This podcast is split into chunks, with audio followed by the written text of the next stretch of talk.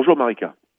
Il y a une semaine, Samuel Paty était décapité par un terroriste islamique pour avoir osé aborder le sujet de la liberté d'expression en montrant deux caricatures de Mahomet publiées dans Charlie Hebdo.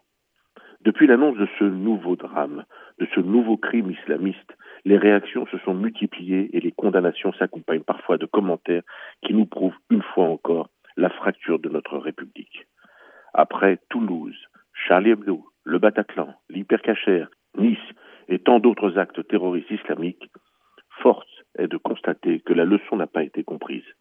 Les fascistes de l'extrême droite et les islamo-gauchistes poursuivent leur chemin.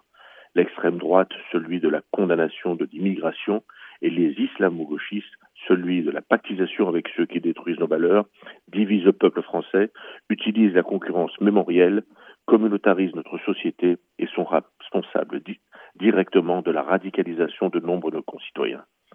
Ces islamo-gauchistes, au nom d'une liberté dont ils ont salué le sens à des fins électoralistes, sont aujourd'hui responsables du climat de haine que nous vivons. Comme à chaque attentat terroriste, le traditionnel pas d'amalgame nous est servi. Mais que fait l'amalgame si ce ne sont pas les racistes? Pourquoi cette infantilisation de nos concitoyens musulmans? Ce sont toujours les mêmes islamo-gauchistes, indigènes de la République, CCIF et autres organisations séparatistes qui nous envoient au visage ce pas. Ça suffit. Nous sommes tous en guerre contre l'islamisme qui frappe tous ceux qui refusent de se soumettre.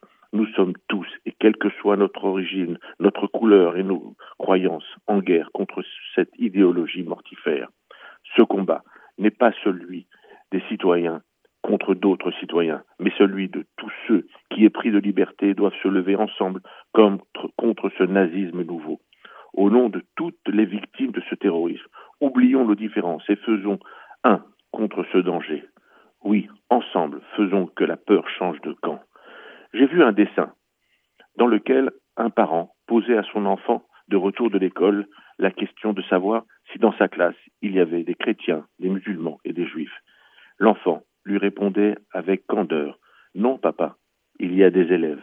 Agissons vite afin que cette belle réponse devienne notre réponse commune. À la semaine prochaine. Shabbat Shalom.